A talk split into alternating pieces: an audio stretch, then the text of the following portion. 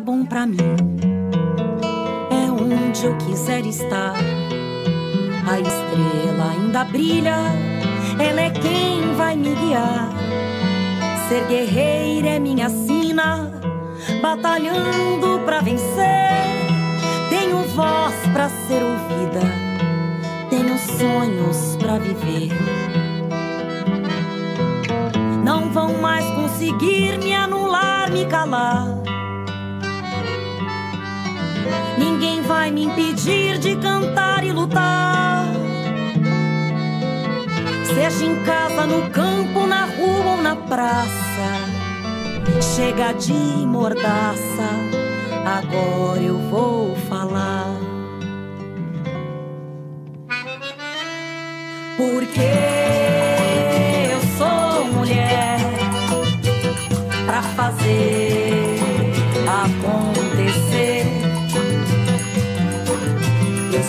uma delas, são elas por elas, ocupando os espaços de poder. Mulheres nas eleições de 2022 é o tema desta semana no TV Elas por Elas Formação. E hoje vamos falar sobre os mecanismos para que as mulheres participem plenamente da política brasileira com a advogada Gabriela Araújo. Olá, eu sou a Gabriela Araújo, eu sou advogada do Elas por Elas, sou doutora e professora em Direito Constitucional. Também já falei nas aulas anteriores, mas vou continuar divulgando aqui o meu livro Mulheres na Política Brasileira: Desafios rumo à Democracia Paritária Participativa. Quem quiser adquirir, está disponível em livrarias físicas, mas também vocês acham na Amazon e no site da editora. Hoje a gente vai falar sobre o que, que as mulheres precisam, quais são os mecanismos disponíveis para que as mulheres possam participar mais na política. A gente já falou bastante sobre isso em todas as aulas. É, mas vamos nos aprofundar agora sobre propostas, né? Sobre o que, que a gente pode batalhar para aumentar a nossa participação nos espaços de poder. E antes de entrar nesse tema, eu queria comentar com vocês também um pouquinho sobre violência política de gênero. Né? Eu, eu tinha prometido na primeira aula que a gente ia se aprofundar sobre o tema. É, comentei que a gente tem uma lei que fala sobre violência política de gênero e queria trazer para vocês é, alguns dados, né? Foi recentemente foi divulgado, eu vou até abrir aqui e depois eu peço para compartilharem um link com vocês sobre uma pesquisa que saiu é, de duas organizações, que é a Terra de Direitos e a Justiça Global. É a segunda edição da pesquisa que eles fazem sobre violência política e eleitoral no Brasil.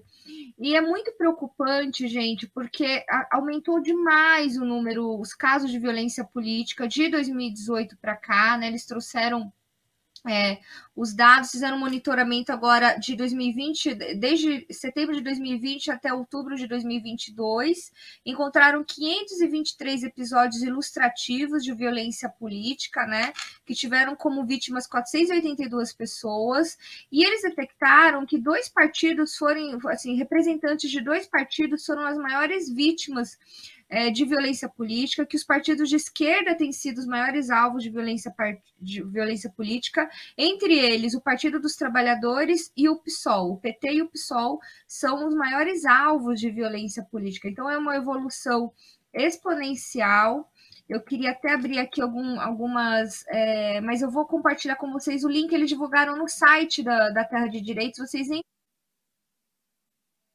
aumentaram os casos de violência política, especialmente contra os partidos de esquerda. A gente teve é, vários exemplos, até um, uma pessoa que foi morta na sua própria festa de aniversário, né? É, é que era uma festa temática do Partido dos Trabalhadores. E nessa análise, como a gente está aqui falando sobre mulheres, eles levantam também os casos de violência de gênero, né? E eu tô aqui procurando até enquanto a gente está conversando, eu tinha anotado, gente, só um minutinho aqui, é, bem rapidinho. Deixa eu procurar aqui, porque eu acho importante trazer esses dados para vocês.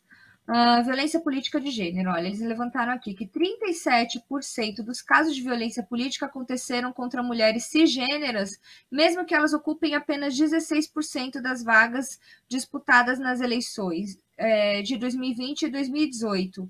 E mulheres negras são vítimas em 23% dos casos de violência política no país. Esses dados aqui é, trouxeram também um dado importante com relação ao recorte racial, é que de 50, são 50% das vítimas de violência política no Brasil são pessoas negras, né? E também é, anotam casos de recorrência de violência política, especialmente contra parlamentares negros, mulheres, LGBTQIA, e defensores dos direitos humanos, que são as vítimas que mais sofrem com a violência política eleitoral de forma reincidente. Então, essas parlamentares, então as pessoas que depois que são eleitas, fizeram uma análise em cima dos parlamentares, depois que essas pessoas são eleitas, elas vêm sendo vítimas recorrentes desse tipo de violência, da violência política, né? E eu tinha é, já levantado para vocês, eu vou até aqui abrir a lei, é, o tipo, qual é a legislação que a gente tem hoje no Brasil que trata de violência política e ela a gente é, precisa aprender a, a, manejar essa legislação, né? É uma lei recente, é uma conquista que veio por conta justamente de episódios traumáticos, né? Desde o caso da, do assassinato da, da Marielle Franco no Rio de Janeiro, depois a gente teve o caso também de um é, no estado de São Paulo, de uma, da, da Isa Pena, da deputada Isa Pena, que foi é, teve os seios, a, a, lateral dos seios apalpada em plenário, né, no plenário da LESP por um colega é, parlamentar também. Então, a gente teve vários, casos desses. E por que, que eu estou falando tanto de violência política é, é aqui para vocês? Porque é importante que a gente combata esses episódios de forma mais contundente, de forma é, né, que a gente de forma que a gente não que isso não se repita, mas também de forma a eliminar do âmbito político, do espectro político, pessoas, né, os, geralmente pessoas, quando eu digo são os homens, né, que cometem esse tipo de crime, porque violência política, em, em muitos casos, né,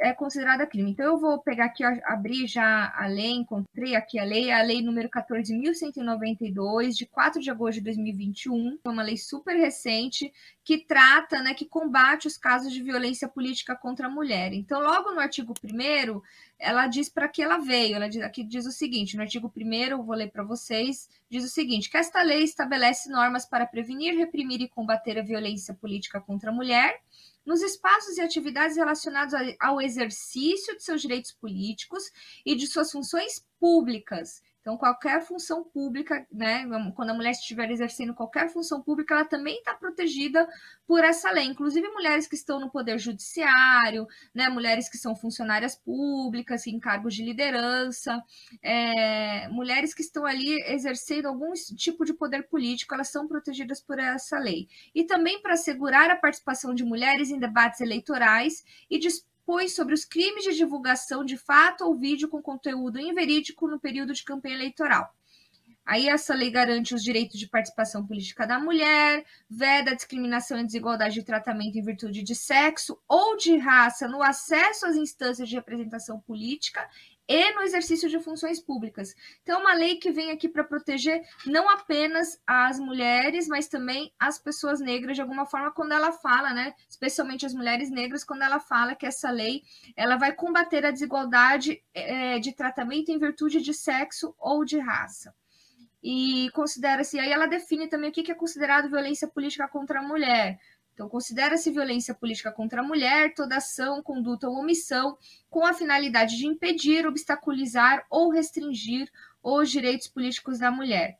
E aí, no parágrafo único do artigo 3, diz a lei: constitui igualmente atos de violência política contra a mulher qualquer distinção, exclusão ou restrição no reconhecimento, gozo ou exercício de seus direitos e de suas liberdades políticas fundamentais em virtude do sexo. Então, essa lei é muito importante porque ela protege a mulher no exercício da função pública. Então, não só a mulher que é candidata, que está ali né, disputando um espaço nas eleições, mas também aquela que já foi eleita, que já é parlamentar.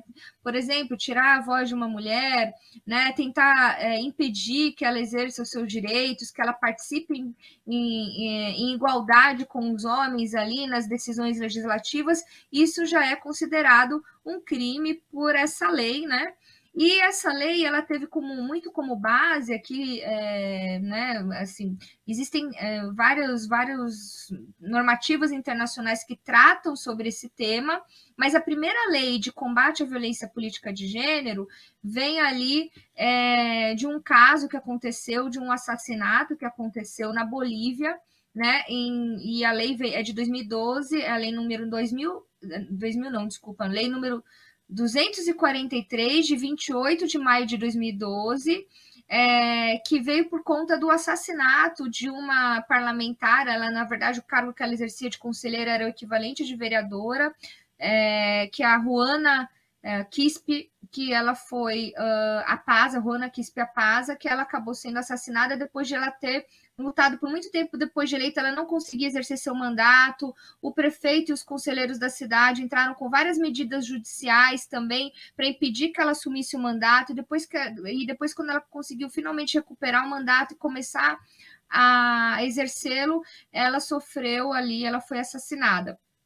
E dentro desse, dessa construção do que era violência política, entendeu-se que também perseguições judiciais, o uso da justiça, né, o uso de ações é, judiciais, né? Hoje a gente fala em lawfare, fala-se muito em lawfare depois do que aconteceu com a Operação Lava Jato, mas a gente fala que o lawfare, né, que o uso da guerra jurídica, né, de, da lei, do manejo da lei, e de você atropelar as pessoas com ações judiciais ou então de usar a lei para proibir os direitos, isso sempre foi utilizado contra as mulheres. A gente pode pensar desde quando as mulheres foram proibidas legalmente, né, pelos homens de votarem, pelas legislações que somente foram começaram a mudar a partir do século XX, no Brasil e no mundo as mulheres conquistaram seus direitos políticos a partir do século XX, até esse, esse manejo de ações judiciais, né, você acaba sufocando economicamente as mulheres, né, é, com ações e com e elas têm dificuldade também, as mulheres são as que mais têm dificuldade também de ter apoio né, de ter um apoio jurídico, um apoio organizacional, ou quando a gente fala dos partidos, dão, dão dinheiro, mas não apoiam ali com estrutura, tudo isso são dificuldades que as mulheres enfrentam. Então, isso também é considerado violência política e muito com base no que aconteceu ali na Bolívia, e essa primeira lei que, que veio da Bolívia, né, ela definia também violência política é, é, quando você é, ações, comportamentos ou agressões físicas, psicológicas, sexuais cometidas por pessoa ou grupo de pessoas, diretamente ou por meio de terceiros contra candidatas, eleitas, nomeadas ou exercício de função política pública ou contra sua família.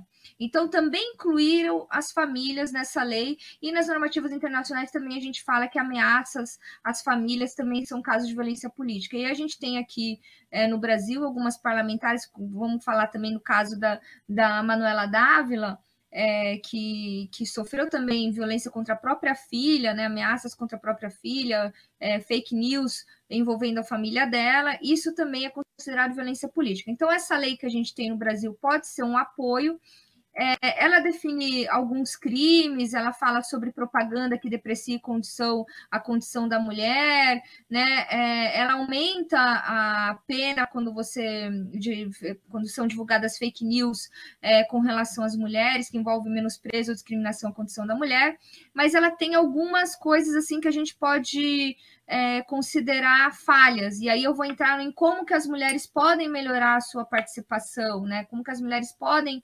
incrementar a sua participação na política. Essa lei ela deixa de considerar o que outros protocolos internacionais já falam, como por exemplo, você as penalidades impostas aos partidos e aos parlamentares que cometerem violência política poderiam ser é, mais incisivas. Então, digamos assim, uh, um partido que tenha um parlamentar, que tenha um filiado, que seja condenado por violência política contra a mulher ou por qualquer tipo de violência contra a mulher, ele poderia conter em seu estatuto normas claras é, para que esse filiado ou esse parlamentar fosse sumariamente expulso do partido. Ou então você colocar, e a gente pode começar a batalhar por isso, e pressionar o nosso parlamento, isso é papel da sociedade civil, que o parlamento colocasse nos seus regimentos internos, como cláusula de quebra de decoro parlamentar e, consequentemente, perda de mandato, qualquer ato é, de discriminação contra a mulher exercido por um parlamentar, qualquer tipo de violência contra a mulher,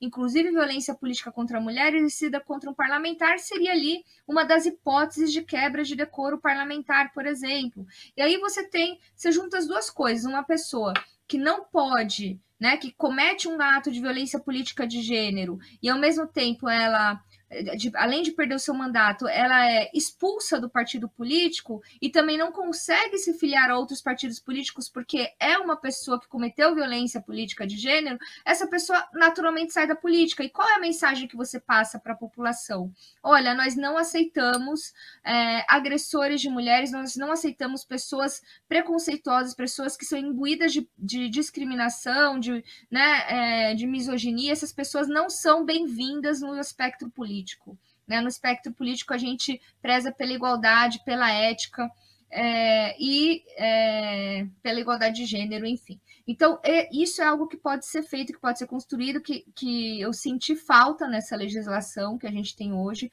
poderia ser aprimorada nesse sentido. É, outra coisa que nós mulheres podemos fazer, podemos fazer é, pressionando o parlamento, é, começar a participar do que há né, de, de, de, mecanismos de democracia direta hoje no país. A gente sabe que a nossa Constituição Federal ela prevê o plebiscito, o referendo, é, prevê audiência. É, a gente também tem a previsão aí na, na legislação de, de, audiências públicas, de conselhos de participação social, mas esses mecanismos de participação popular são muito pouco usados. Eu vi ontem no Twitter é, é esse vídeo, eu estou gravando aula hoje, mas é, então vou falar a data certa, né? Eu vi na segunda-feira no Twitter do presidente Lula, ele colocou ali: olha, consulta popular, algo nesse sentido. É, gostaria de saber se as pessoas querem ou não a volta do horário de verão. Eu achei super bacana essa iniciativa, né? Do presidente Lula é, de começar a interagir, usar esse, é, é a internet para interagir com a população, para saber o que, que o povo quer. E isso pode ser é, isso pode ser institucionalizado e a gente pode clamar por isso por outros meios de participação popular oficiais. Então a gente já tem a previsão de plebiscitos e referendos que nunca são usados. A gente só teve um plebiscito na história do país, que foi quando a gente escolheu entre presidencialismo e parlamentarismo, república ou monarquia, que foi lá é, é, logo no começo, assim, nos anos 90, no começo dos anos 90, agora me falhou a memória, se foi 93 ou 94, por isso que eu estou enrolando, me deu branco aqui, gente. É, e depois a gente teve um referendo sobre desarmamento em 2005, e foi, foram as únicas vezes que o povo foi conclamado a participar desse tipo de consulta popular, para dizer o que a gente achava sobre uma lei. Nós tivemos é, mais de 100 emendas constitucionais nesses últimos anos, emendas constitucionais que inclusive tiraram direitos das mulheres e jamais fomos chamadas a opinar sobre temas importantíssimos. Então, a gente precisa pressionar como sociedade civil e de forma organizada o parlamento para que nos convoque para que participemos, participemos de plebiscitos e referendos.